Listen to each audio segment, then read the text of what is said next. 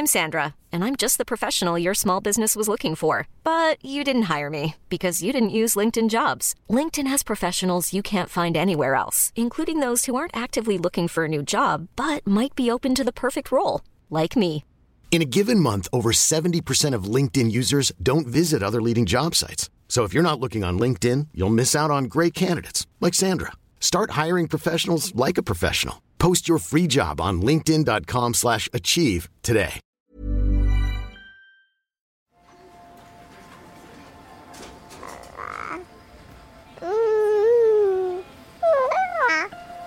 On est arrivé à un modèle euh, simpliste et réducteur de ce qu'est un enfant. C'est pas parce qu'un enfant va regarder plus les écrans pendant une semaine qu'il va devenir addict aux écrans, Débile. débile. Si mon enfant est heureux, s'il s'épanouit, s'il a des émotions positives, ça veut dire que moi, j'ai bien fait mon job. Ils ignoraient que ce serait aussi dur que ça, je pense. Ouais, il doit vivre un enfer. Pourquoi tu m'as jamais aimé? Mais qui a dit que je dois t'aimer C'est qu'il s'agit de déconstruire l'existant pour créer du nouveau. Et le nouveau, c'est la parentalité. Bienvenue dans mon cabinet. Je suis Mathilde Bouichou, psychologue clinicienne spécialisée en périnatalité. Je reçois, j'accompagne des femmes, des hommes, des futurs parents, des couples aussi, autour de toutes les questions euh, qu'ils peuvent se poser sur euh, leur parentalité, leur devenir parent. Euh, Ça peut aller lorsqu'ils s'interrogent sur leur désir d'enfant, aux difficultés qu'ils peuvent rencontrer pendant la grossesse, aux questions d'infertilité, au parcours de PMA, et puis aussi autour de toutes les questions éducatives qui peuvent se poser avec leurs enfants.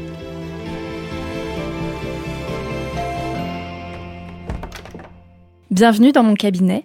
Après de nombreux épisodes à questionner, interroger, donner la parole à nombreux parents et experts autour de la parentalité, cette question chez les parents que j'accompagne revient régulièrement. Existe-t-il une meilleure éducation? La parentalité est devenue un espace de réussite, de compétition. Les parents souhaitent le meilleur pour leurs enfants afin qu'ils grandissent au mieux. Beaucoup s'interrogent sur l'éducation qu'ils ont reçue, sur les différents modèles, les différents courants éducatifs. Ces dernières années, l'éducation positive, bienveillante, a pris une place prépondérante et est parfois érigée comme la bonne méthode, la clé de la réussite d'une bonne éducation. Mais qu'est-ce qu'une éducation parfaite? Comment l'éducation positive a pris la place qu'elle a aujourd'hui? Que vient-elle dire de la société et des parents? Qu'est-ce qui est à prendre et à laisser? Quels sont les écueils auxquels être attentif? Autant de questions auxquelles nous allons réfléchir aujourd'hui avec Béatrice Caméraire et Christelle Goldner. Bonjour Béatrice Caméraire. Bonjour Mathilde. Vous êtes journaliste, spécialisée en éducation et parentalité, diplômée en sciences de l'éducation et autrice de deux livres. Le premier, Comment éviter de se fâcher avec la terre entière en devenant parent, la parentalité en neuf questions qui divisent, aux éditions Belin. Et le second, L'éducation vraiment positive, ce qu'il faut savoir pour que les enfants soient heureux et les parents aussi, aux éditions euh, Larousse. Bonjour Christelle Gollner. Bonjour Mathilde.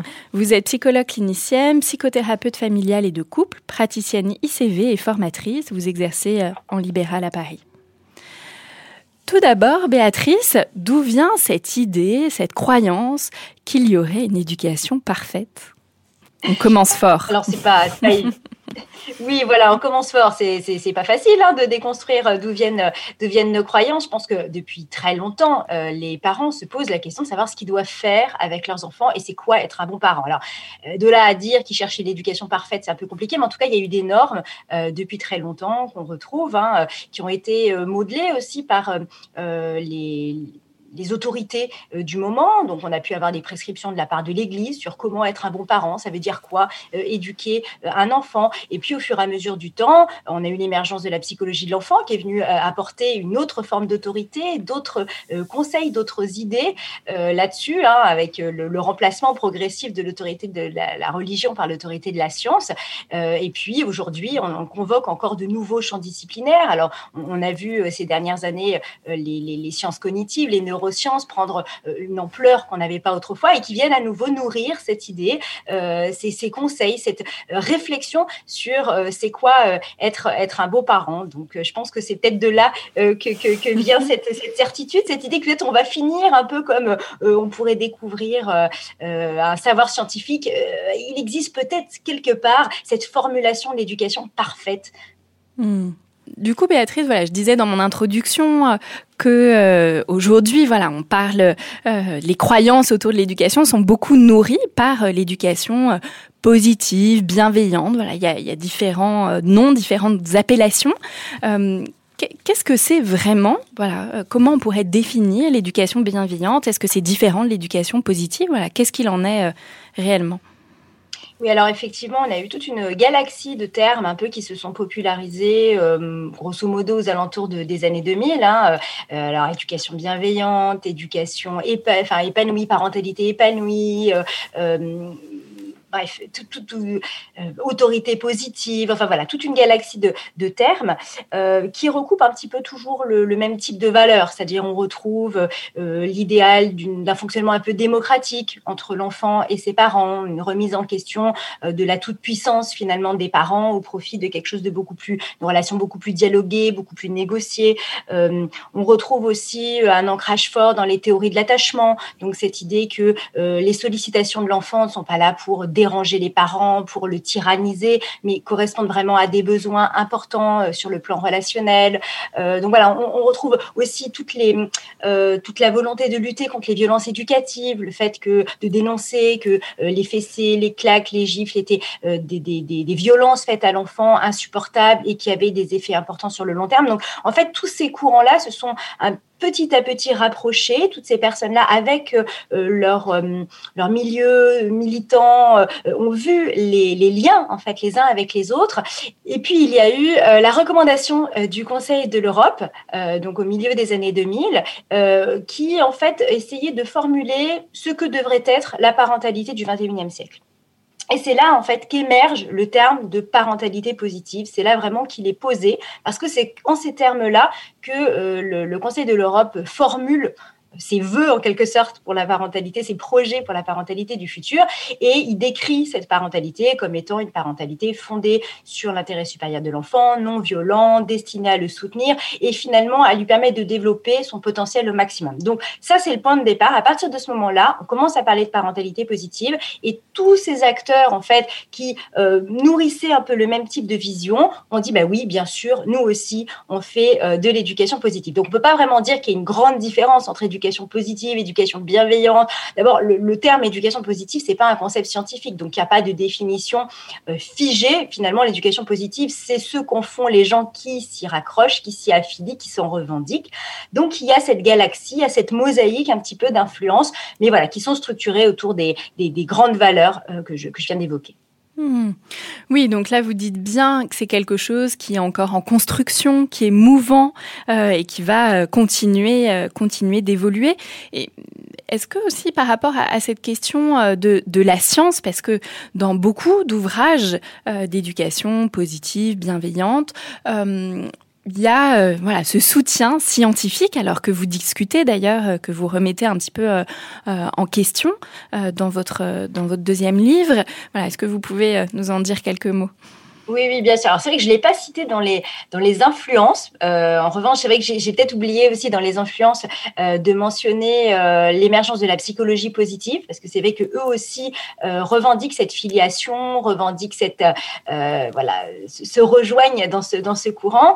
donc, juste pour, pour en dire un mot, la psychologie positive, donc c'est ce courant de la psychologie qui est né à la toute fin des années 90, avec le projet de ne plus seulement étudier pourquoi l'humain va mal, mais pourquoi il va bien. Ne plus seulement étudier les pathologies euh, euh, et, la manière et la raison pour laquelle elles surviennent, les pathologies mentales, mais aussi qu'est-ce qui fait qu'un humain est résilient, qu'est-ce qui fait qu'il traverse des épreuves, qu'est-ce qui lui permet d'être heureux finalement.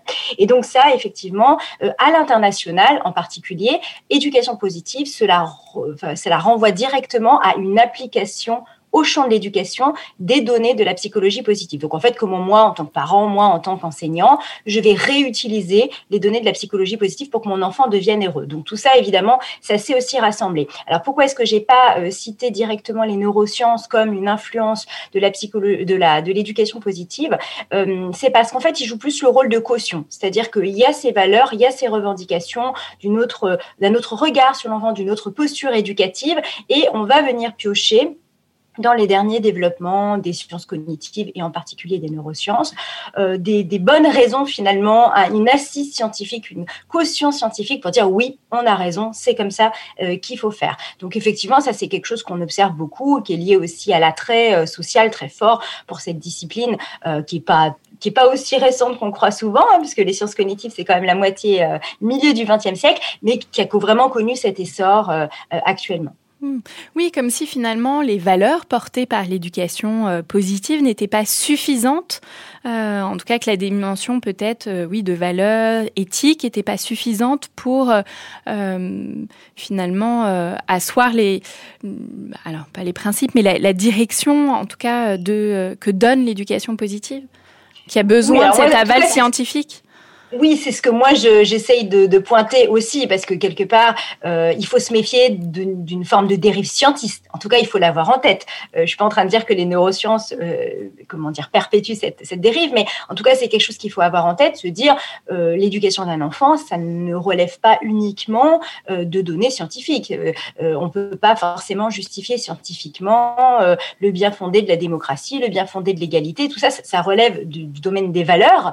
quelle la science n'a pas rien à dire en fait. C'est comme le domaine de, de, ce qui est beau ou pas beau. La science a rien à dire là-dessus. Donc euh, voilà, je pense que c'est important aussi de ne pas euh, accorder aux sciences des, des pouvoirs ou des, des, perspectives plus grandes que, que, que ce qu'elles ont. La science, elle est là pour décrire, pour analyser, pour euh, mettre en, en, évidence des rapports, de, des liens de cause à effet. Ça, c'est tout à fait le cas, mais pas forcément pour prescrire, c'est-à-dire pour être dans un rapport normatif. Donc, donc voilà, j'avais un peu posé la question dans mon livre dans ces termes ironiques en disant mais euh, si jamais un jour euh, il y a une découverte scientifique qui nous apprend que pour bien élever les enfants, il faut les envoyer sur la banquise au, milieu des ours blancs, est-ce que vous allez le faire? Enfin, donc c'est pour ça que, même s'il y, y, a de vrais apports et un vrai intérêt euh, à rester attentif à ça, voilà, il faut, bien distinguer ce qui est de l'ordre du prescriptif, ce qui est de l'ordre du, scientifique pour pour pas tout mélanger et réfléchir aux valeurs qu'on veut transmettre à nos enfants au-delà de ça. Mais par contre, c'est un argument qui convainc.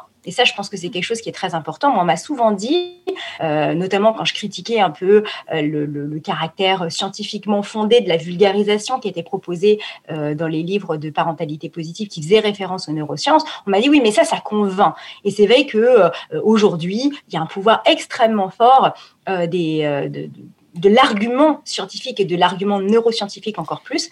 Je pense à une étude, par exemple, qui avait montré euh, que, enfin, elles avaient pris le, même article scientifique et euh, l'un comportait une photo d'IRM et l'autre pas. Et en fait, on, a, on essayait d'évaluer auprès des gens la crédibilité qu'ils accordaient à ce texte. Et celui qui était euh, où il y avait une photo d'IRM euh, insérée était gratifié d'une beaucoup plus grande crédibilité. Voilà, ce qui montre que avec un contenu identique, dès qu'on a, dès qu'on a cet argument-là, on y croit beaucoup plus. Comme si euh, la science avait euh, une valeur comme ça de vérité bah, oui, irréfutable. C'est le rôle de la science aussi d'essayer de décrire le monde. Donc, euh, c'est pour ça que je parle vraiment de d'essayer de décrire où est la place de chacun Et oui, bien sûr, les sciences sont là pour euh, essayer d'analyser les phénomènes éducatifs, et, etc. Mais ils ne peuvent pas, et ça je pense que c'est important, prescrire aux parents, prescrire aux enseignants ce qu'ils doivent faire dans, le, dans chaque relation aussi, parce que il euh, y, y, a quelque chose de l'ordre de euh, la description un peu euh, générale. Or, bah, on sait bien qu'une relation parent-enfant, bah, elle dépend de l'histoire du parent, de, du caractère de l'enfant, euh, de l'histoire de leur relation, de plein de phénomènes particuliers.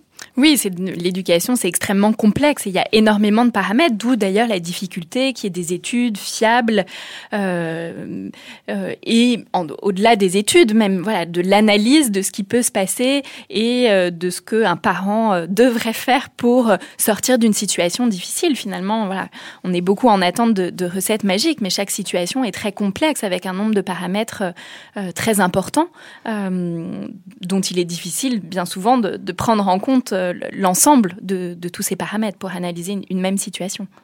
Oui, tout à fait. Bah, c'est un peu le risque des, recettes. Hein. je crois qu'il y a beaucoup de parents, et on les comprend, hein, qui sont en attente de solutions miracles qu'on va pouvoir euh, appliquer comme ça un peu de manière presque mécanique face aux problèmes, aux difficultés qu'on rencontre avec son enfant. Et le problème, c'est que euh, ben, justement, on va au devant de beaucoup de désillusions, donc de parents qui vont essayer d'appliquer ces fameuses recettes, astuces, et puis qui vont pas y arriver ou qui ne vont pas en obtenir les résultats attendus et qui vont se dire mais c'est parce que je suis nul, c'est parce que je suis un mauvais parent. Alors qu'en fait, ben non, le problème, c'est cette recette qui n'est pas forcément euh, euh, adaptée, euh, et puis qui vont s'interdire de, réfléchir à la spécificité des liens, des, besoins de leur, enfant, au nom peut-être de ce modèle de parentalité qui s'est posé en, idéal, mais qui, voilà, dans, dans le jeu du quotidien, fonctionne pas à 100%, et heureusement, j'ai envie de dire. Hmm.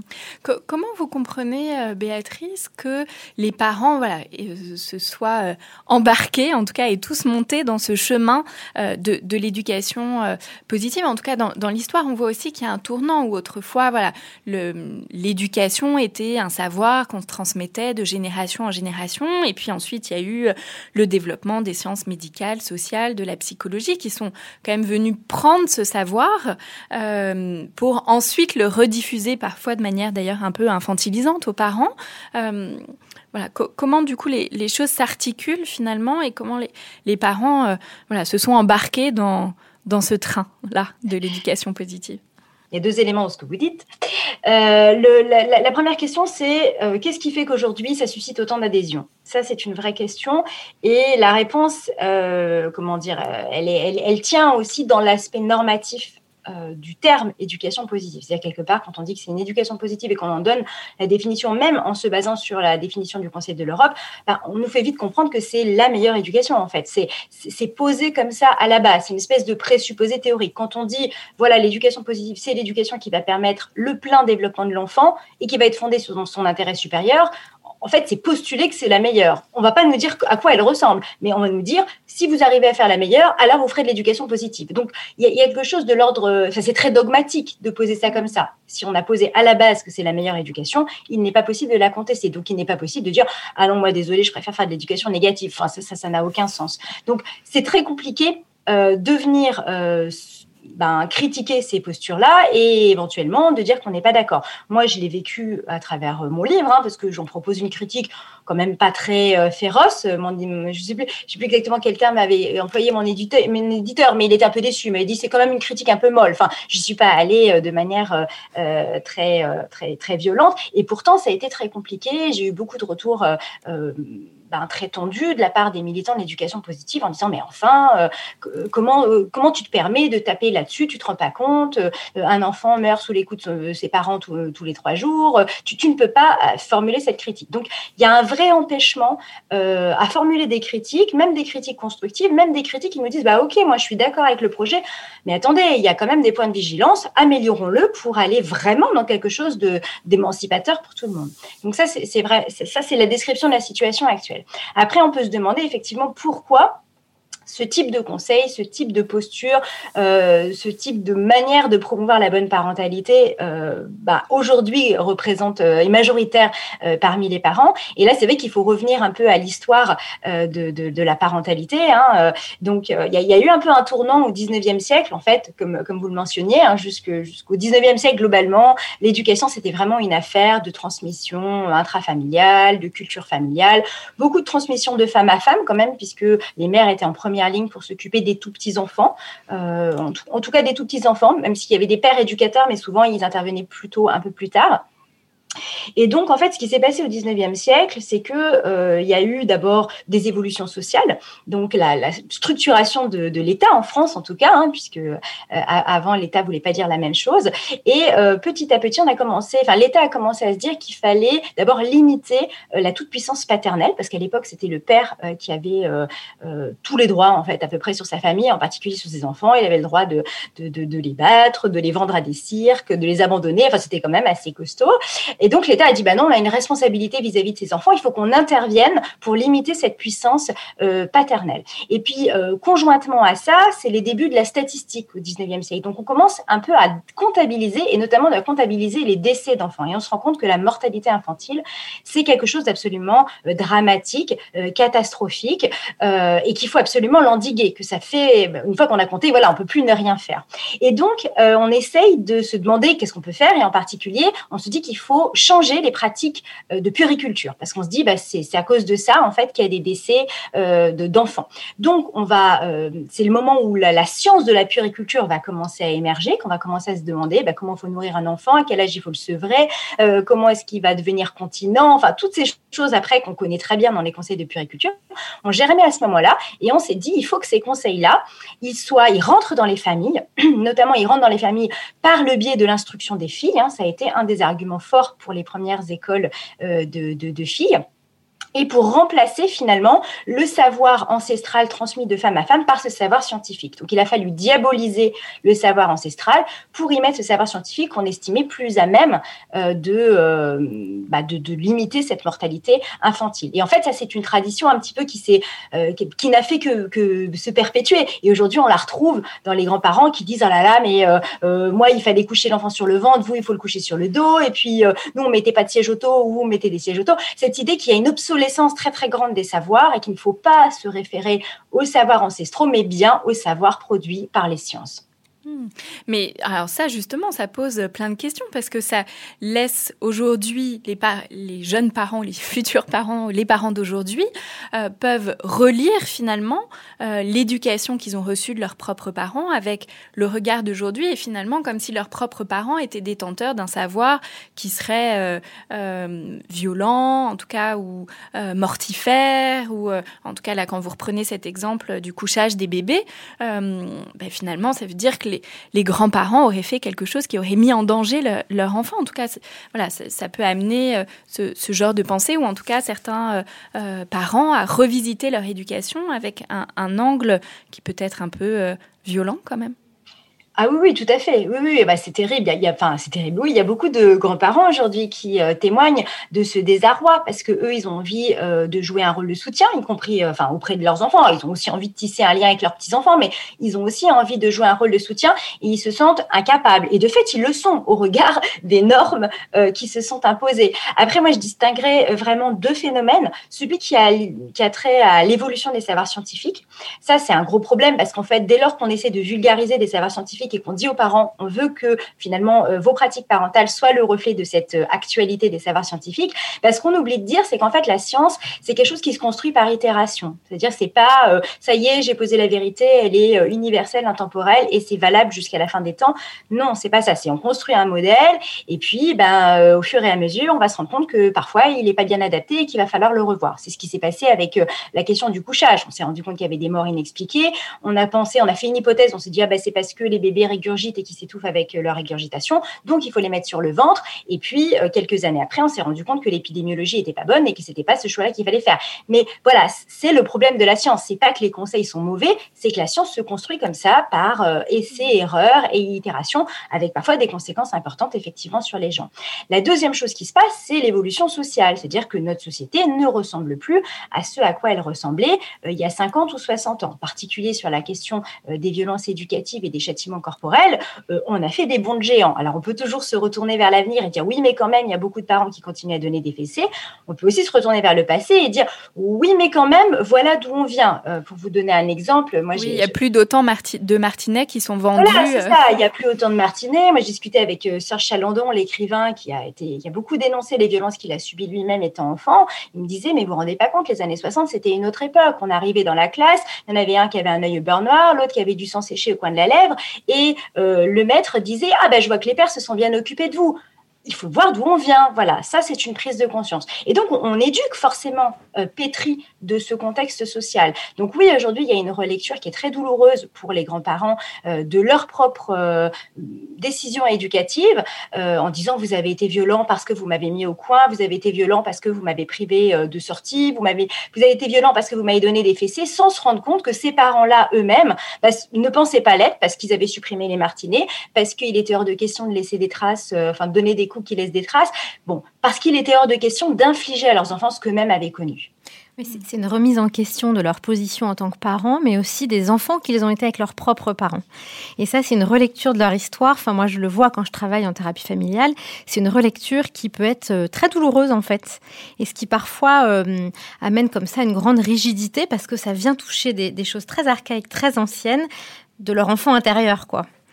Ah oui, oui, mais tout à fait, tout à fait. Mais ouais, enfin bon, j'ai pas du tout ce rôle de thérapeute, donc euh, voilà, mon, travail n'est pas de donner des conseils aux parents. Mais c'est vrai que parfois je les invite quand, parce que j'ai souvent aussi des, des réflexions de ce type-là, à dire mais peut-être que en fait vos parents ont, posé la brique qui vous a permis de poser la vôtre et qu'il s'agit pas simplement d'opposer les modèles, mais de se dire bah voilà, en fait on avance et euh, ce que vous avez déconstruit, bah, c'était nécessaire pour pouvoir encore plus déconstruire, encore plus remettre en question et finalement encore plus euh, construire l'éducation qu'on a envie pour nos enfants, sachant que sans doute eux-mêmes viendront nous dire, mais enfin, tu as fait n'importe quoi.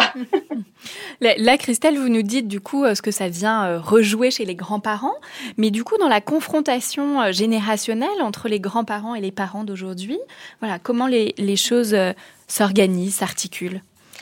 Bah, par rapport à ces, nouveaux modèles éducatifs, hein, mais comme en même temps l'a expliqué Béatrice, il y a des modèles éducatifs nouveaux, j'ai envie de dire, à chaque génération. Ça évolue, c'est un processus, hein. c'est pas nouveau, euh, mais c'est certain que ça, nourrit à la fois la, réflexion. C'est vrai que là, c'est explosif, hein, tout ce qui émerge en termes de, modèles éducatifs. Et en même temps, euh, il y a aussi beaucoup de parents qui se sentent, euh, alors pour le coup, complètement perdus avec tous ces modèles. À quoi je peux me référer, sur qui je m'appuie, et puis qu'est-ce qui s'est passé avec mes propres parents, enfin comme vous le disiez à l'instant, Béatrice euh, et dans cette confrontation, euh, ça amène quand même beaucoup de, beaucoup de conflits intergénérationnels.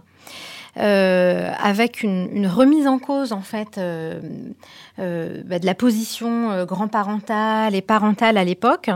Et vous parliez du soutien. Et c'est vrai que ça vient aussi limiter en fait. Euh, et il y a beaucoup beaucoup de parents qui disent mais moi je suis pas soutenue, euh, je sais pas avec qui je peux avoir un relais parce que j'ai pas suffisamment confiance. Quand je vois ce que j'ai vécu moi en tant qu'enfant, comment je peux confier mes propres enfants, etc. Et puis au regard de ce que j'entends aujourd'hui dans les dogmes qui sont transmis, c'est pas possible. Je ne peux pas confier mes enfants à mes propres parents. Ils seront en danger.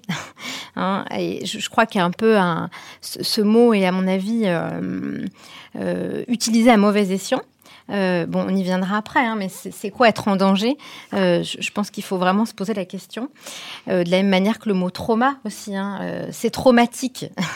oui, ce sont des termes qu'on entend beaucoup aujourd'hui, un peu pour désigner euh, voilà toutes sortes de choses euh. et qui se retrouvent galvaudées en fait. Mm. Euh, et, quand on est dans des situations réelles de trauma, bah, ce mot-là qui est utilisé à mauvais escient, il fait plus sens quand il devrait faire sens.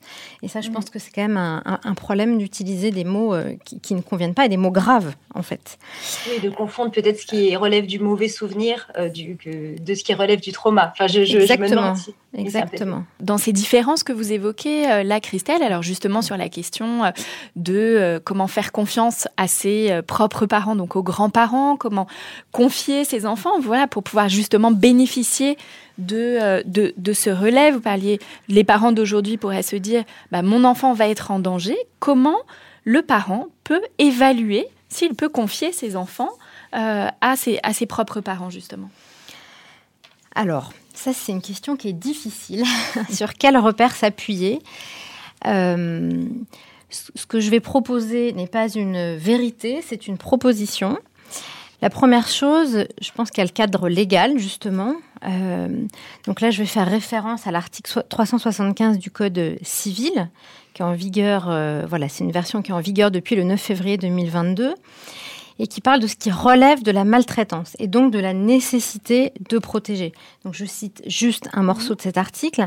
Si la santé, la sécurité ou la moralité d'un mineur non émancipé sont en danger, ou si les conditions de son éducation ou de son développement physique, affectif, intellectuel et social sont gravement compromises. Donc ça nous donne une idée de ce que c'est qu'un enfant en danger. Hein. Et un enfant en danger, c'est pas un enfant qui va regarder plus la télé chez ses grands-parents euh, que chez ses propres parents, ou qui va euh, manger euh, un bonbon ou que des frites pendant une semaine. Non, ça n'est pas une situation de danger ni de maltraitance. Euh, ou un enfant avec qui les grands-parents n'aura pas reformulé ses émotions quand il aura pleuré, hein, ce qu'on apprend beaucoup dans l'éducation bienveillante et positive, ça n'est pas une situation de danger pour l'enfant. Euh, donc il y, a ce premier point, le cadre légal par rapport euh, à ce repère de euh, comment, comment je peux faire, enfin comment je peux confier mes enfants? Qu'est-ce sur quoi je m'appuie pour savoir si je peux confier aux grands-parents ou à d'autres figures, parce que là on parle des grands-parents, mais on peut aussi avoir d'autres relais que les grands-parents, d'autres figures, d'autres adultes alternatifs à, à qui l'enfant peut être confié. L'autre chose, c'est la qualité relationnelle avec la personne à qui l'on confie l'enfant. Euh, c'est-à-dire que euh, donc une fois qu'on a exclu évidemment les questions de danger, hein, voilà, donc la question du danger est exclue. Donc maintenant on peut se poser la question de la relation, c'est-à-dire est-ce que le, parent est soutenu par euh, les grands-parents? Si le parent, les parents sont disqualifiés par les grands-parents dans leur éducation, l'enfant va se retrouver alors, enfin peut se retrouver en tout cas pris dans un conflit de loyauté entre ses parents et ses grands-parents. Donc là, ça doit quand même nous interroger. Est-ce que les euh, enfants euh, et les grands-parents sont en situation de concurrence, de compétition hein, dans euh, ce qu'il serait le, le, mieux à donner à l'enfant, auquel cas il n'y aurait pas effectivement de soutien des grands-parents envers les enfants? Ça interroge. Mais c'est un peu comme dans le couple. Hein. Soutenir la position de l'autre adulte, c'est aussi soutenir la position bah, de son partenaire. Et ça, en tout cas, dans une éducation, alors je ne vais pas parler de parfait parce qu'il n'y a pas d'éducation parfaite, en tout cas, enfin, pas à mon sens. Euh, mais pour les enfants, euh, qu'ils puissent euh, faire l'expérience d'adultes qui se font confiance, c'est vraiment important, c'est très sécurisant et ça leur donne des repères qui les laissent aussi à leur place d'enfants, en fait. Ils ne se retrouvent pas coincés au milieu des conflits des adultes. Et puis, le, peut-être le troisième repère, ce serait les signes cliniques chez l'enfant. Est-ce que l'enfant va manifester des signes avant d'aller chez les grands-parents ou à nouveau hein, d'autres figures Est-ce qu'il va y avoir des manifestations après? Donc des manifestations type des troubles du sommeil, euh, de l'appétit, euh, un repli, euh, un mutisme, etc. Parce que ben, face à des grands-parents qui vont exposer par exemple au journal télé. Alors oui, il est préférable d'éviter qu'un enfant de 6 ans, 7 ans, 8 ans, 9 ans se retrouve devant le journal télé. On est d'accord. mais chaque enfant va pas réagir de la même manière. Chez un enfant, euh, bon, ça va, passer, j'ai envie de dire, un peu euh, inaperçu et ça va pas provoquer euh, chez lui des difficultés a posteriori. Quand chez un autre, ça va provoquer par exemple des cauchemars parce qu'il va revoir ces images-là, ça va l'inquiéter.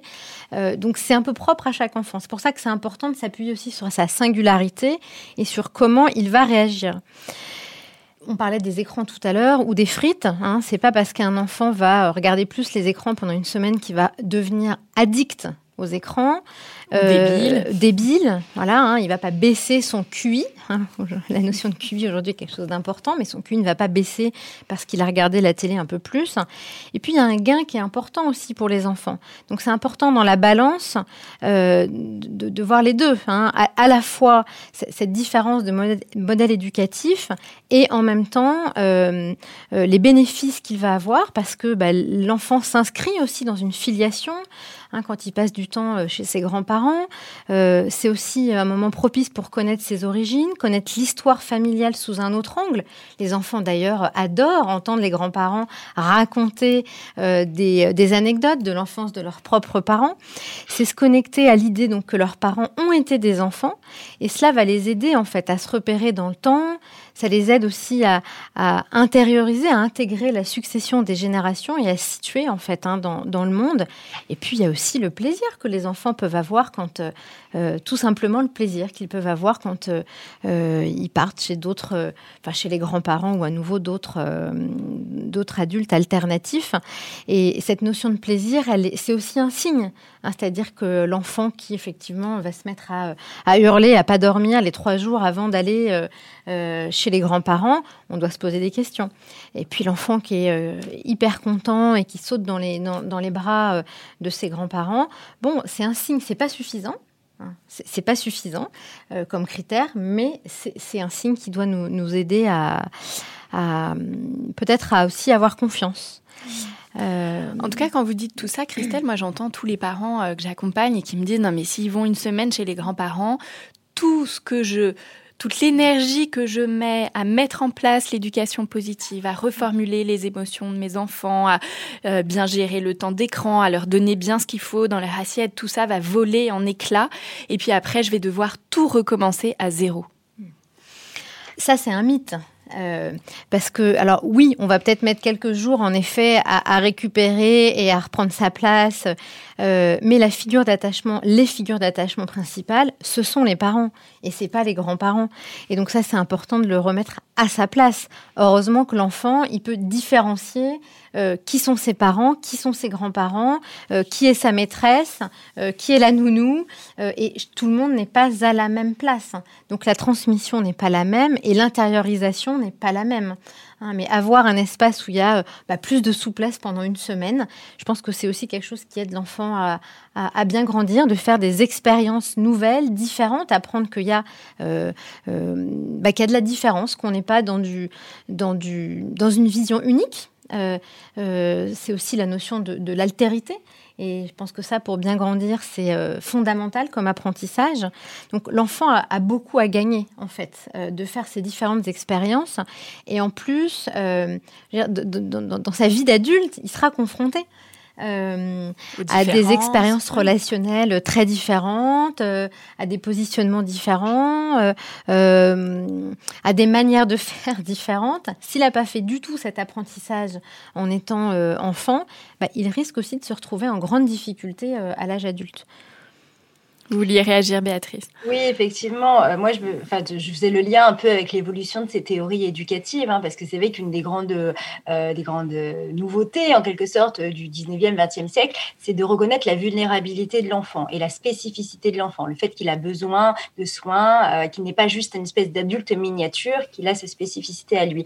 Et j'ai l'impression qu'on est arrivé aujourd'hui, notamment par le biais d'éducation positive, mais d'autres influences un peu du même type, à une sorte de paroxysme de cette représentation-là. Euh, on le retrouve beaucoup avec euh, les discours autour de l'immaturité cérébrale de l'enfant, où on a le sentiment qu'à la moindre adversité, au moindre grain de sable, à la moindre difficulté, tout va s'effondrer.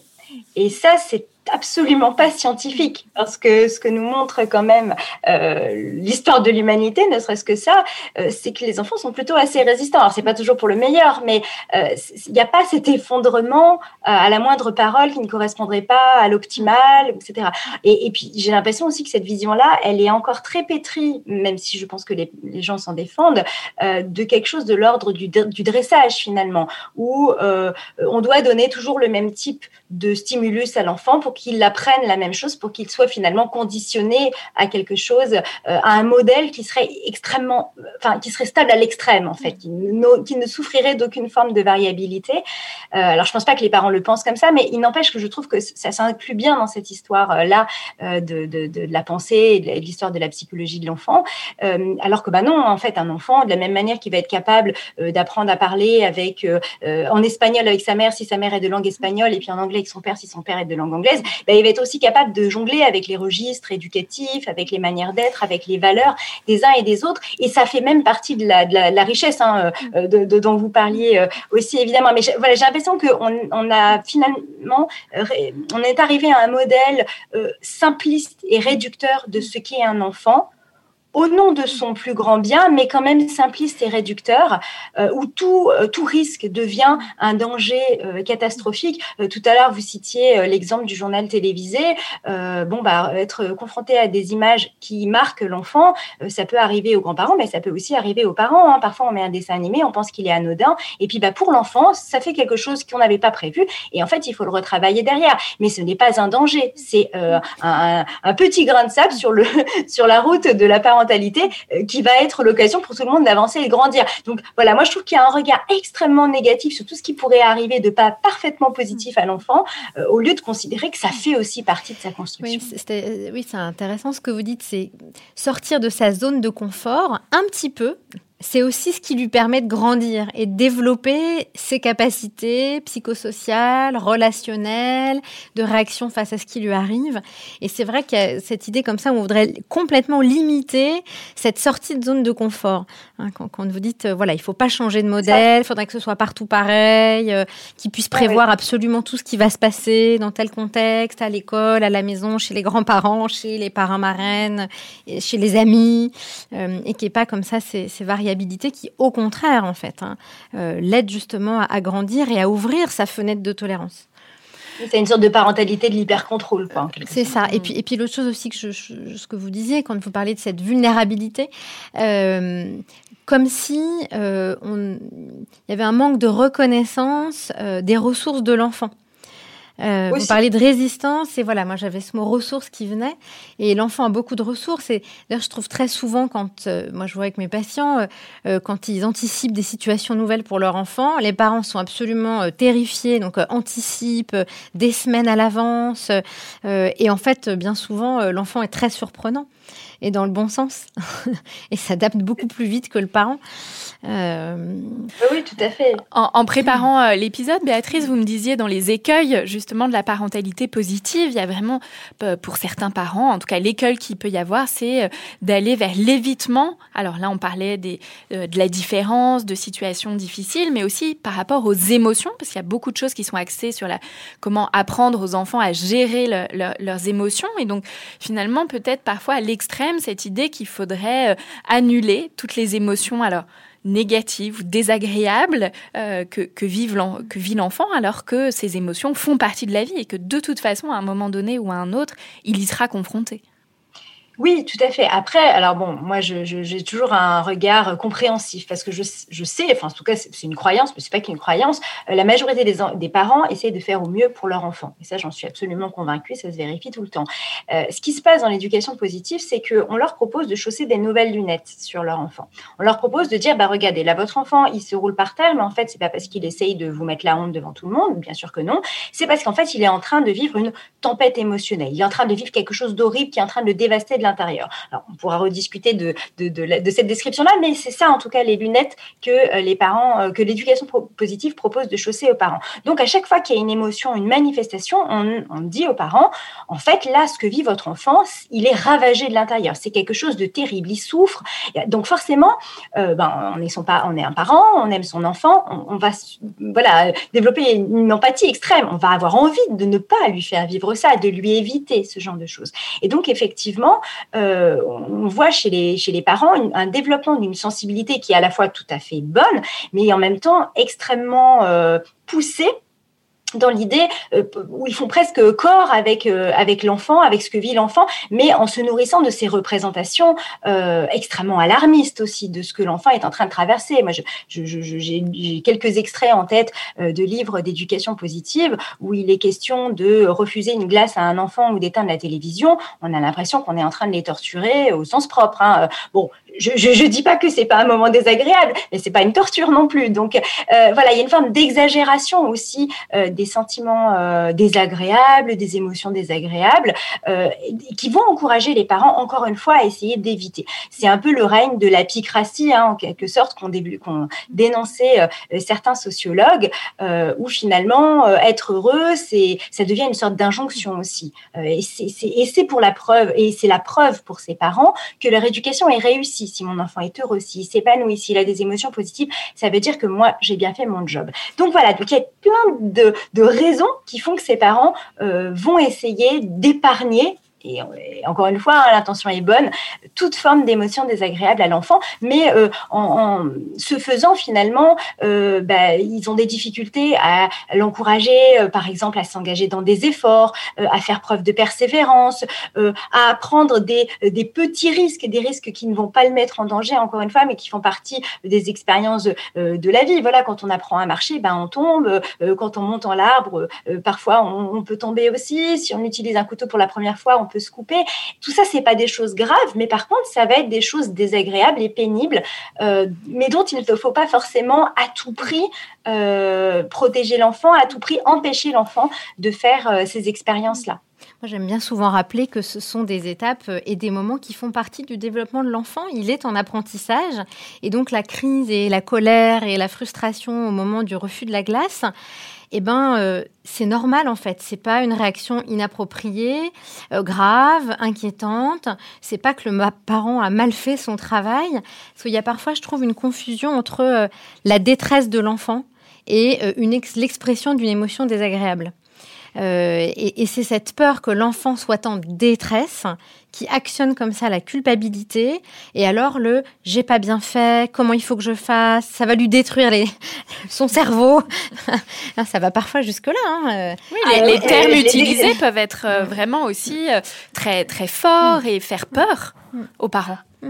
Ah ben, les extraits auxquels je pensais typiquement convoquent tout un vocabulaire neuroscientifique pour qui suggère finalement que euh, contrarier l'enfant ou euh, le, comment dire, amorcer ce type de crise euh, revient à euh, déclencher dans son cerveau euh, la sécrétion d'hormones qui sont de l'ordre du poison finalement. C'est ça le message qui est véhiculé et qui n'est absolument pas conforme au savoir scientifique qu'on a à disposition d'ailleurs. Mais, mais c'est ça le message qui est envoyé aux parents. Donc là, on, évoquait les premiers, en tout cas déjà quelques écueils par rapport à, à l'éducation positive dans ce que vous disiez l'une et l'autre.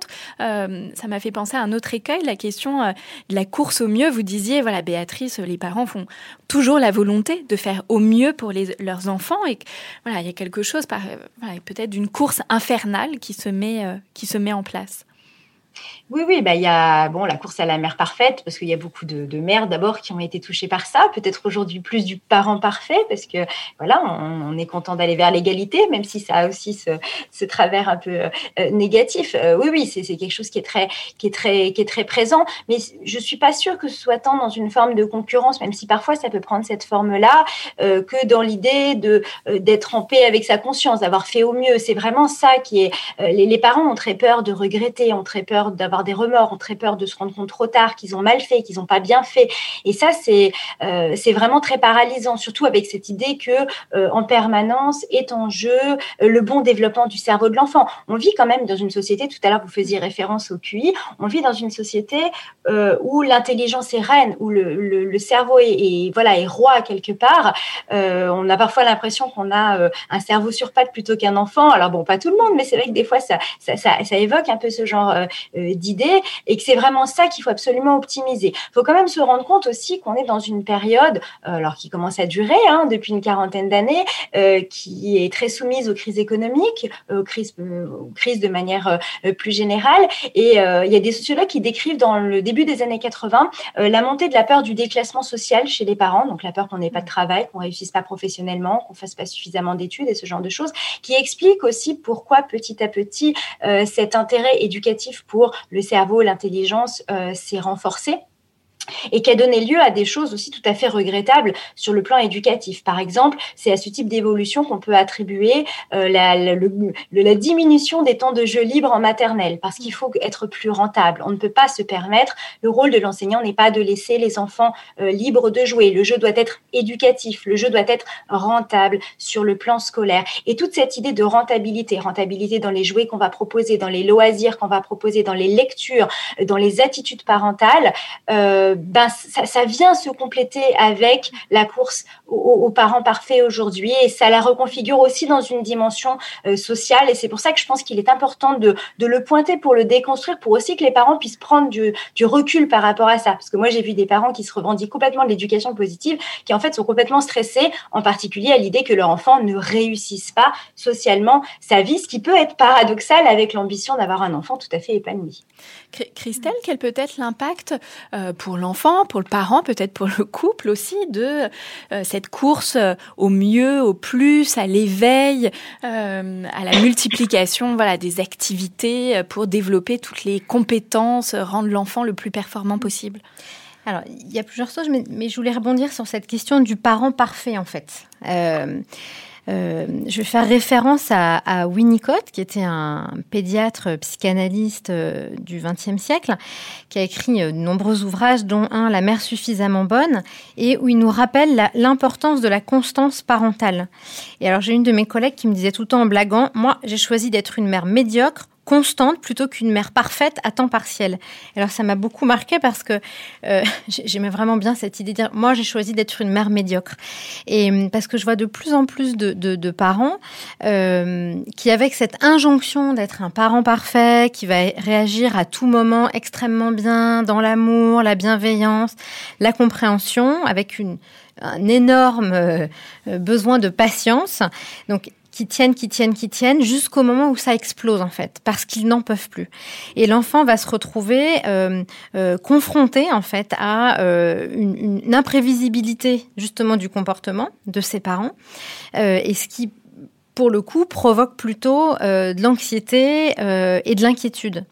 Et hum, donc cette, constance, être parent parfait en permanence, il me semble que c'est une injonction que personne peut tenir. Et hum, on n'est pas des robots. On n'est pas des robots. Et, donc, je, enfin vraiment, je ne sais pas pour vous, Mathilde, dans votre cabinet, mais moi, je vois, je vois beaucoup de, parents qui, disent ça puis qui s'en veulent ensuite énormément en disant mais j'ai pété les plombs, c'est terrible, qu'est-ce que ça a provoqué chez lui? Et donc cette, cette mère qui est ni trop bonne ni trop mauvaise, parce que c'est ça la mère suffisamment bonne de Winnicott, euh, bah, peut-être que c'est une position qui est plus tenable que la mère parfaite. Donc j'ai envie de, de redire ça par rapport à votre Bien question. Sûr. Alors ça, évoque euh, un, autre euh, écueil de l'éducation euh, positive, c'est la, place du parent et comment le parent voilà peut s'oublier justement parfois dans, cette éducation. Mais juste avant de, revenir sur, ce point, Christelle, par rapport à, cette course à la réussite, quel est le, le coût voilà dans la relation avec l'enfant pour le parent, pour le couple peut-être? Ben, euh, dans cette course, euh, de plus en plus de parents vont mettre de côté aussi leurs besoins. Et finalement, la famille, elle. Alors, c'est pareil, hein, définir la famille fonctionnelle, c'est compliqué. Hein. Ce serait un truc très normatif, mais en tout cas, celle qui trouverait un équilibre dans le déséquilibre, euh, il y a cette idée que les besoins de chacun doivent trouver leur place. Alors ce ne sont pas les mêmes besoins pour les parents ni pour les enfants, mais les besoins aussi des adultes doivent pouvoir exister. Et quand euh, les besoins des enfants deviennent omnipotents, prennent toute la place, euh, eh ben voilà, les, parents n'ont plus du tout d'espace pour eux, culpabilisent à l'idée euh, de faire une activité qui leur fait plaisir en disant mais j'ai pas assez vu mon enfant cette semaine, j'ai trop travaillé. Mais alors donc si en plus je fais quelque chose pour moi au détriment de mon enfant, quel effet ça va avoir sur lui Donc il y a de plus en plus quand même de parents qui sont, alors je vais prendre un terme un peu euh, euh, qu'on utilise beaucoup en ce moment, mais de burn-out parental. Euh, et en même temps, c'est bon, assez. ça, on, le retrouve quand même hein, aussi dans, le quotidien et dans la clinique. Donc, des parents qui sont complètement surmenés. Épuisés. Ça a des impacts évidemment sur le couple parental, parce que je veux dire, si l'enfant peut pas être à sa place, euh, avoir des moments aussi où il peut euh, trouver ses propres ressources, justement, euh, sans avoir constamment besoin de l'adulte qui est là pour reformuler, pour accompagner tous ces mouvements émotionnels, etc. ben, le couple ne peut plus avoir ces moments-là, en fait, de partage, d'échange. Beaucoup de parents disent, de toute façon, c'est simple, on peut pas se parler. Quand il, il ou elle est là, on peut pas se parler. Euh, bah, en même temps, ça, ça, ça, interroge. Alors évidemment, on ne se parle pas pareil, on n'a pas la même disponibilité, mais il me semble que c'est important que l'enfant puisse faire l'expérience que oui, ses parents peuvent se parler, ses parents, ce sont aussi un homme et une femme qui, s'aiment, euh, qui ont des choses à se raconter, des choses à se dire, et qui fassent l'expérience de la différence générationnelle. Tout le monde n'est pas à la même place. Hein, et, ça, pour moi, c'est vraiment un des gros écueils, en fait. C'est le, gommage de la différence générationnelle. Avec des enfants comme ça, euh, où on leur demande, euh, j'ai déjà lu ça quelque part, où ils vont choisir leur punition, hein, où ils ont leur mot à dire sur, euh, sur comment les parents se positionnent. voilà, moi je trouve que c'est interrogeant quand même. Hein. À nouveau, c'est extrêmement structurant de savoir où je me situe. On voit bien d'ailleurs que dans les familles où il y a une énorme confusion générationnelle, c'est un énorme terreau pour l'inceste. Hein. Donc euh, la différence intergénérationnelle, elle est absolument structurante et fondamentale pour se construire.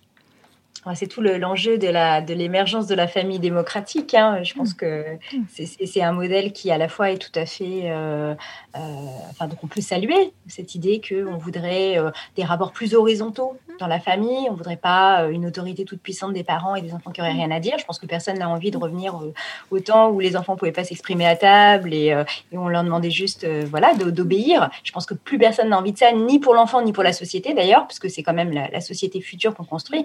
Et pour autant, euh, cette famille euh, démocratique n'est pas facile à construire parce que euh, elle est pleine de paradoxes. C'est un peu ce que vous voulez dire. C'est que, comme dit, je pense au, sociologue François de Singly qui a très bien décrit ça, il dit l'enfant est à la fois petit et grand. Il est petit parce qu'effectivement, voilà, il doit être protégé, il est l'objet de soins. Il y a une forme d'asymétrie qu'il faut absolument pas, parent-enfant, qu'il faut pas du tout réduire. Et en même temps, il est grand parce qu'on le considère comme un sujet de droit et droit de l'enfant et, on reconnaît ses droits et ça, son droit, y compris à participer aux fameuses décisions qui le concernent. Hein. si je fais référence euh, au Code civil depuis 2002, euh, ça fait partie euh, de nos standards éducatifs aussi. Donc, je pense qu'en fait, on est parti du principe que la famille démocratique, c'était quelque chose qui allait de soi à faire vivre. Et en vérité, ça questionne réellement la place du parent, parce que ça veut dire quoi être parent dans ce cadre-là? Ça veut dire quoi être enfant? Et jusqu'où il est légitime de questionner le, pouvoir du parent. Hein? Il y a certains qui vont très loin en dénonçant la domination adulte. je pense qu'il y a des fois, euh, c'est tout à fait justifié, effectivement. Peut-être que les adultes, euh, des fois, euh, s'arrogent des droits qu'ils n'ont, n'ont pas. Et d'autres fois, eh ben, si, ça, ça, correspond quand même à un respect des besoins de l'adulte et, aussi à une, une, autre forme de bienveillance vis-à-vis de l'enfant. Parce que je suis pas sûre qu'on soit toujours bienveillant. Je pense que vous l'avez bien montré lorsqu'on, lorsqu'on se départit de ce, de, ce rôle. Mais c'est, c'est certain qu'il y a une évolution qui est extrêmement favorable. C'est-à-dire que le fait que l'enfant soit passé de c'est un petit tube digestif, pour reprendre les termes de Françoise Dolto à le bébé est une personne, euh, évidemment, il n'y a aucune critique pour ma part à émettre sur ça. euh, en revanche, euh, je, je, je, crois qu'il y a eu aussi vraiment une grande confusion, enfin, il y a une grande confusion entre autorité et autoritarisme beaucoup de parents disent Oui, mais moi, voilà ce que j'ai vécu, c'était insupportable, du coup, je n'ai pas confiance en moi, je me sens nul, etc., etc. Je voudrais que ce soit différent pour mon enfant. Euh, et donc, avec cette peur de l'autoritarisme, il y a un espèce de laisser-faire et où l'enfant est laissé dans une place de, de toute puissance qui est quand même enfin très délétère pour lui, qui l'emprisonne et qui l'empêche en fait de pouvoir aussi dépasser ses pulsions. Euh, et donc je pense que c'est important de, de resituer c'est quoi l'autorité et l'autoritarisme. L'autoritarisme, il va exercer un pouvoir sur l'autre et mettre l'autre en position de faiblesse et en usant notamment de la peur. Hein. Euh, alors que l'autorité va libérer et renvoie à la notion beaucoup plus de responsabilité. Et ça implique aussi de se priver du bonheur immédiat, parce que quand, j'ai une position d'autorité hein, avec mon enfant, bah oui, c'est un moment qui est, euh, c'est pas un moment qui est léger, c'est pas un moment qui est agréable, c'est pas un moment où on rigole.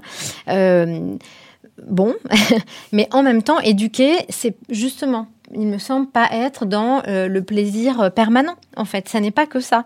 Éduquer, c'est renoncer au bonheur constant. En fait, mais avoir de l'autorité n'est pas être autoritaire et c'est apprendre à, à devenir grand alors, il y a, une euh, Caroline Goldman, une psychologue que je citerai à la fin sur le, voilà, dans les recommandations.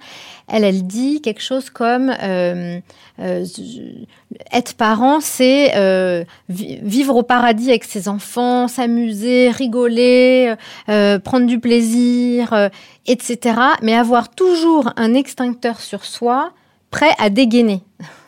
Et je, trouve son image assez, euh, assez intéressante euh, pour dire que, bah oui, euh, constamment, on, a aussi cette vigilance et on est prêt à sortir du paradis et renoncer au paradis perdu. Je pense que c'est aussi important qu'en tant que parent, on puisse le l'assumer en fait. c'est ah aussi aider l'enfant à sortir du paradis perdu, à quitter le paradis perdu les parents euh, adeptes de l'éducation positive vivent tant que ça au paradis, étant donné que, voilà, vous l'avez bien souligné, hein, il y a quand même une, forme de négation euh, euh, oui, de leurs besoins, ils sont un peu, oui, ils sont oubliés d'eux-mêmes d'une certaine façon. Quoi. Moi, c'est un peu ce type de paradoxe qui m'interpelle beaucoup dans cette proposition, c'est que finalement, on va revendiquer la bienveillance pour l'enfant, on va lui, on va expliquer à quel point c'est euh, essentiel, on va revendiquer euh, le respect des besoins de l'enfant, de ses rythmes, en montrant à quel point, encore une fois, c'est essentiel. Mais pour le parent, c'est pas valable.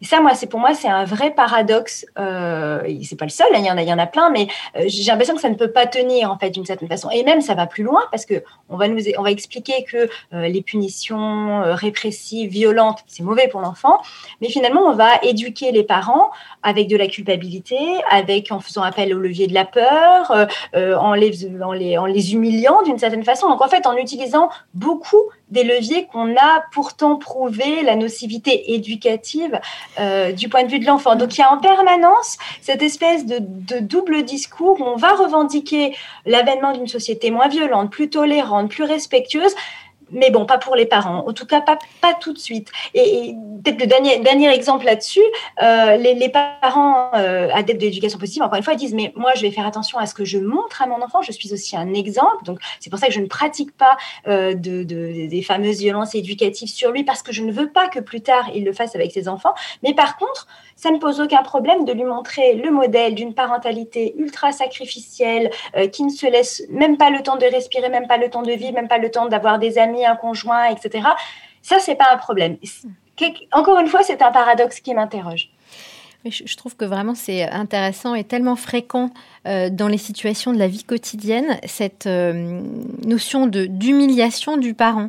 Parce que les, les, dans la rue, enfin, je pense qu'on a toutes vu ça, voire même vécu ça euh, en tant que parent, un, un, adulte qui vient nous réprimander, qui vient réprimander le parent sur sa manière de réagir avec l'enfant en disant mais vous rendez pas compte, c'est extrêmement violent. Et en même temps c'est évidemment très humiliant et très disqualifiant pour le parent cette position-là vis-à-vis de vis-à-vis de son propre enfant. Donc je suis d'accord avec vous, c'est vraiment un paradoxe énorme. Hein. C'est pas d'humiliation, mais pas pour l'enfant mais bon, je trouve qu'on voit aussi bien dans la vie quotidienne, euh, au risque de faire de la psychologie de comptoir, mais moi, c'est vrai que ça m'interroge dans le métro, euh, quand je vois aujourd'hui, en général, euh, ce qui est proposé, c'est de laisser la place aux enfants et pas aux personnes âgées. Hein, et dans le métro. Enfin, ça, c'est vraiment des scènes de la vie quotidienne. Ça, pour moi, ça répond aussi à l'impératif que les adultes ont beaucoup plus de difficultés à supporter qu'un enfant soit un enfant dans mm. l'espace public et que donc ce qu'on veut c'est surtout qu'il se tienne tranquille. Je, me demande dans quelle mesure il n'y a pas, enfin voilà, pourquoi est-ce qu'on lui donne un téléphone pour qu'il se tienne tranquille, pour qu'on lui donne la place? Pour qu'il se tienne tranquille, parce qu'en fait euh, le partage de l'espace public avec les enfants, euh, on n'est pas tout à fait sûr qu'ils aient droit de citer. oui, ça c'est du coup encore un autre, euh, encore un autre débat. oui, c'était notre aspect. Mm.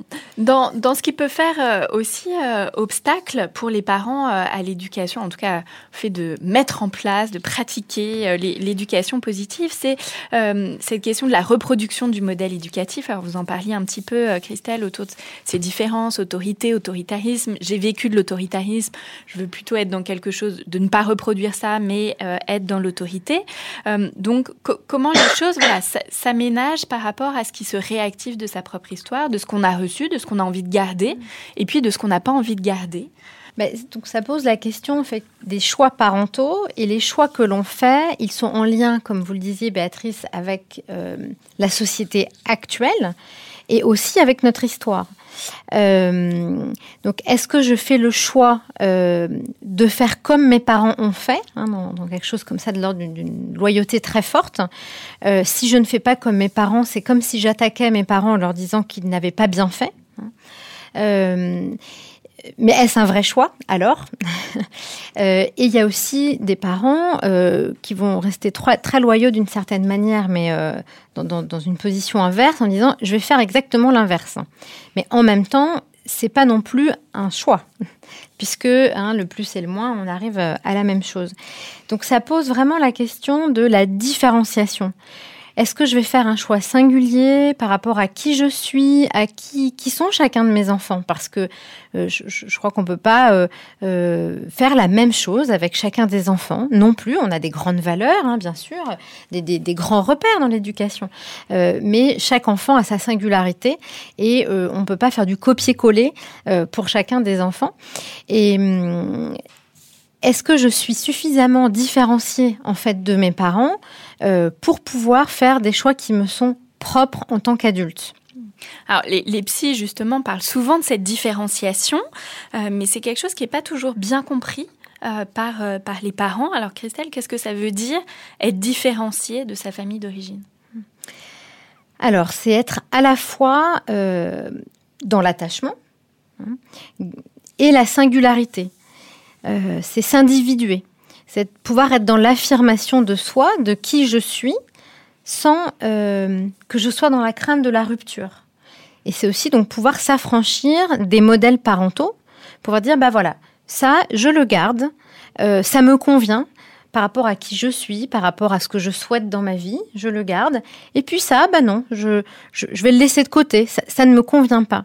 Et ça va pas remettre en cause euh, les relations, euh, les relations aux parents. Donc c'est vraiment pouvoir faire ses choix, quoi, de ce qu'on garde, de ce qu'on reconnaît en soi comme appartenant aussi à l'autre, et reconnaître en soi ce qui est singulier. Donc vraiment, c'est pas le rejet, parce que parfois, quand tu parles de différenciation, j'ai des patients qui ont peur, qui disent oulala là là là, mais vous voulez alors que je que je romps avec mes parents? J'ai non, il s'agit absolument pas de ça. C'est pas du tout le projet, euh, parce que rompre, c'est pas avoir fait ce travail de différenciation en fait et d'affranchissement. Euh, c'est se séparer en fait, se différencier. Et donc se séparer, c'est pouvoir savoir que on peut s'éloigner, euh, revenir, et puis le lien se transforme. Donc c'est être en lien, en étant soi, différent de l'autre. Moi, je donne souvent la métaphore de la valise.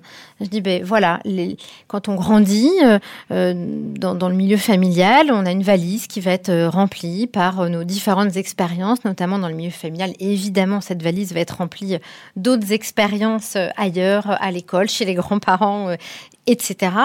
et puis, quand on devient un adulte, eh bien, on fait le tri.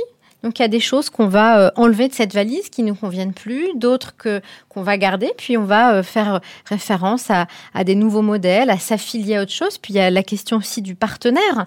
Hein, euh, quand on est, quand on s'inscrit dans un couple, bon, bah, quelle, valise commune on va pouvoir créer Alors pour créer une valise commune, eh bien, euh, il, faut faire du tri.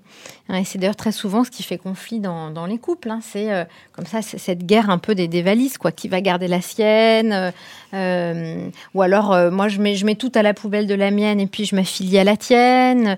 Ce qui est intéressant, c'est qu'il y a vraiment un, établissement aussi de, compromis, une création commune en fait de cette valise. Euh, voilà pour euh, ce qui, ce qui concerne la, différenciation. Oui, moi j'ai l'impression que c'est important de, bien garder cette idée que vous avez euh, évoquée, que c'est un processus. Parce qu'en parentalité, j'ai le sentiment, en tout cas moi je reçois beaucoup de, de témoignages un peu dans ce sens-là, où il faudrait déjà tout parfait, tout fini, euh, tout euh, parent euh, avant la naissance de son enfant. Donc on se prépare, on lit des livres, on suit des stages, etc. Parce que bon, ça, risquerait d'être un problème. Sinon, si on n'est pas déjà, on n'a déjà pas tout réfléchi à tout. Et, et bon, c'est quand même pas ce qu'on constate au quotidien. On constate plutôt une construction de la parentalité en chemin, où on va remettre en question certaines choses, etc. Et cette question de différenciation que vous évoquez, j'ai le sentiment que certains parents le prennent encore une fois comme un préalable, euh, comme si voilà, on passe à l'âge adulte, allez, euh, c'est bon, ça fait partie, sinon je suis pas vraiment un adulte. Et euh, en réalité, alors encore une fois, hein, vous allez peut-être me contredire en tant que psy, mais on est dans une forme de processus où il y a des choses qu'on n'avait pas imaginé avoir embarquées avec nous de nos parents, puis finalement un jour on dit, eh, mais j'avais ça, comme vous dites, dans ma valise, et je n'avais même pas conscience. Et voilà, et je remets encore une fois la, question sur le tapis, de même que ben, on apprend aussi à être parent avec ses enfants. Vous disiez tout à l'heure, on ne peut pas euh, euh, être le même parce que les enfants sont différents, mais on ne peut pas être le même parce que nous-mêmes, euh, on n'est plus la même personne. Et moi, je passe beaucoup de temps aussi à rassurer les parents là-dessus, sur le fait qu'on ne peut pas se cristalliser en disant ça y est, moi, je suis ce parent-là et je le serai ad vitam aeternam pour tous mes enfants, à tous les âges, à tous leurs âges. donc voilà, moi, j'ai l'impression qu'on manque de voix pour populariser cette idée que la parentalité, c'est un chemin et qu'on s'engage dans une forme de pratique réflexive où ce qu'on demande aux parents, c'est pas d'être parfait, justement, puisque ça n'existe pas, mais peut-être de réfléchir, d'être d'être créatif, d'être inventif, de savoir voir quand ça commence un petit peu à être compliqué, d'imaginer des, nouvelles stratégies et, vraiment d'avancer comme ça par itération, sans se dire que on vise, vise une perfection. On peut avoir un idéal, ça je trouve que c'est pas mal, mais voilà, un idéal c'est une étoile qui nous aide à nous orienter et on ne l'atteindra pas. Et c'est très bien. Mais c'est vraiment important ce que vous dites du processus. Moi, c'est toujours ce que je dis, c'est que cette, question de la différenciation, elle se rejoue à, à plein d'étapes en fait de la vie. C'est un processus, je ne sais même pas si un jour on peut dire qu'il est terminé, achevé. Je ne crois pas.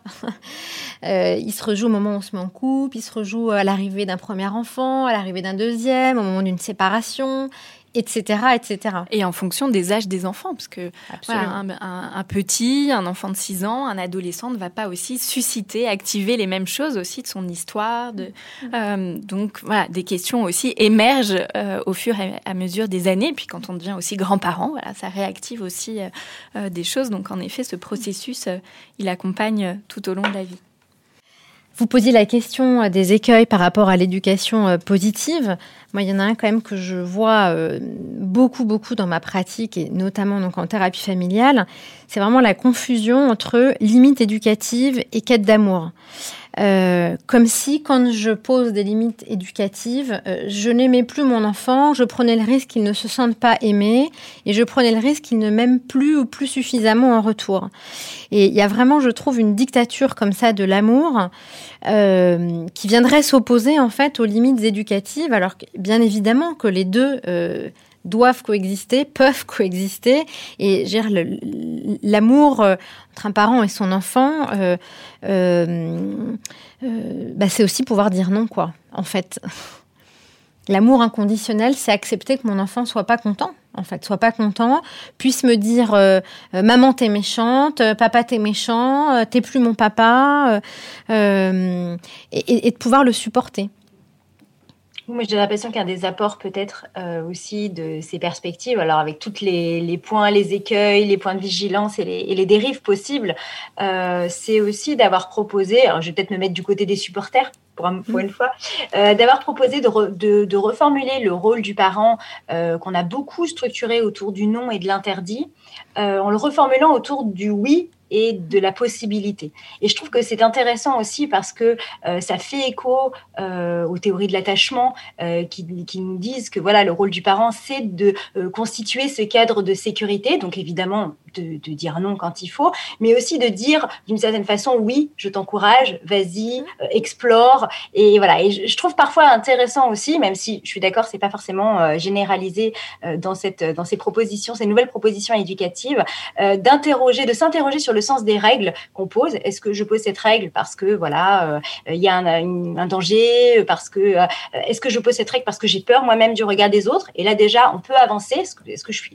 quel type d'interdit en fait je suis en train de, promouvoir et de s'autoriser aussi à dire oui, mais un oui parental, un oui qui est un geste éducatif euh, et qui n'est pas simplement, qui n'est pas de la, permis, la permissivité, qui est réellement une possibilité, une autorisation donnée à son enfant d'explorer le monde, de grandir et aussi de, nous quitter. Bah, c'est-à-dire que le oui a du sens et a une vraie valeur s'il y a du non. Tout à fait.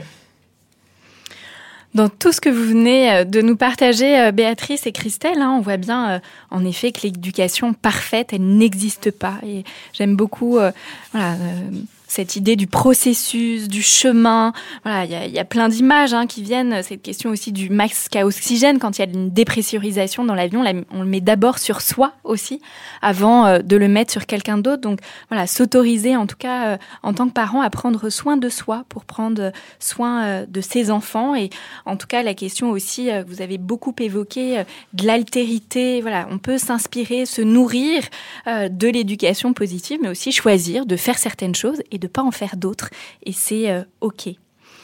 Je recommande souvent des lectures euh, à mes patients. Euh, Béatrice, qu'est-ce que vous auriez envie de, de nous recommander? Des lectures, d'autres podcasts ou autres, des vidéos? Oui, moi je profite de l'occasion pour signaler bah, la sortie prochaine d'un grand dossier du magazine Sciences Humaines consacré à l'éducation positive, là, donc, qui devrait sortir dans les, dans les jours suivants, mise en kiosque à partir du 10 juin. Merci euh, Béatrice. Christelle, qu'est-ce que vous auriez envie de nous recommander? Alors par rapport à tout ce qu'on a abordé, j'ai vraiment une première recommandation, c'est L'amour ne suffit pas de Claude Almos. Euh, un autre livre, Une mère suffisamment bonne, donc de Winnicott. Et puis un livre qui se veut alors très piquant euh, et en même temps drôle et très déculpabilisant pour les parents, Comment survivre à ses enfants de Patrick Bensoussan. Et puis enfin le podcast donc de Caroline Goldman, l'épisode sur la critique de l'éducation positive. Donc j'ai quand même juste envie de dire que c'est pas critiquer pour critiquer, mais plutôt garder un esprit critique et une ouverture. Mmh. Et moi, je recommanderais euh, le podcast euh, MetaChoc dans lequel Béatrice, euh, vous êtes intervenue sur l'éducation bienveillante, positive et où justement, voilà, vous, vous reprenez certaines choses qu'on a déjà pu évoquer. Et puis évidemment, votre livre, L'éducation vraiment positive, ce qu'il faut savoir pour que les enfants soient heureux et les parents aussi. Et puis le livre de Marie Chétrit, Éducation positive, une question d'équilibre. Un très grand merci, euh, Béatrice Caméraire, d'être venue partager euh, avec nous toutes vos réflexions. je rappelle que vous êtes journaliste scientifique spécialisée euh, dans l'éducation. Merci beaucoup, Christelle Gollner, également pour tous vos éclairages cliniques. Je rappelle que vous êtes psychologue clinicienne, thérapeute familiale et de couple et que vous exercez à Paris.